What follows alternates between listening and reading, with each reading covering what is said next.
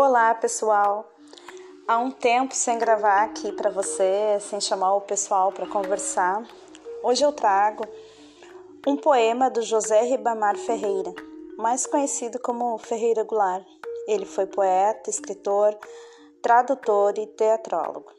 Considerado um dos maiores autores brasileiros do século XX, foi um dos fundadores do neoconcretismo, movimento marcado pela oposição ao concretismo e defesa de uma maior subjetividade e expressividade artística, liberdade de experimentações e criações artísticas.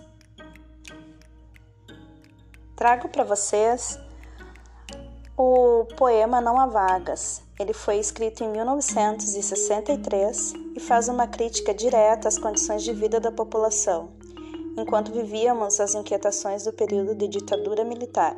Uma produção que nos ajuda a refletir sobre o cenário social brasileiro, passado e presente.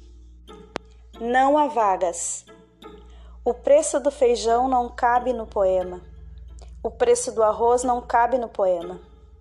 Não cabem no poema o gás, a luz, o telefone, a sonegação do leite, da carne, do açúcar, do pão.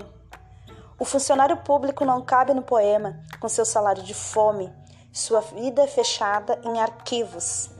Como não cabe no poema o operário que esmerila seu dia de aço e carvão nas oficinas escuras.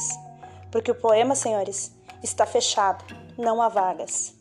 Só cabe no poema o homem sem estômago, a mulher de nuvens, a fruta sem preço. O poema, senhores, não fede nem cheira.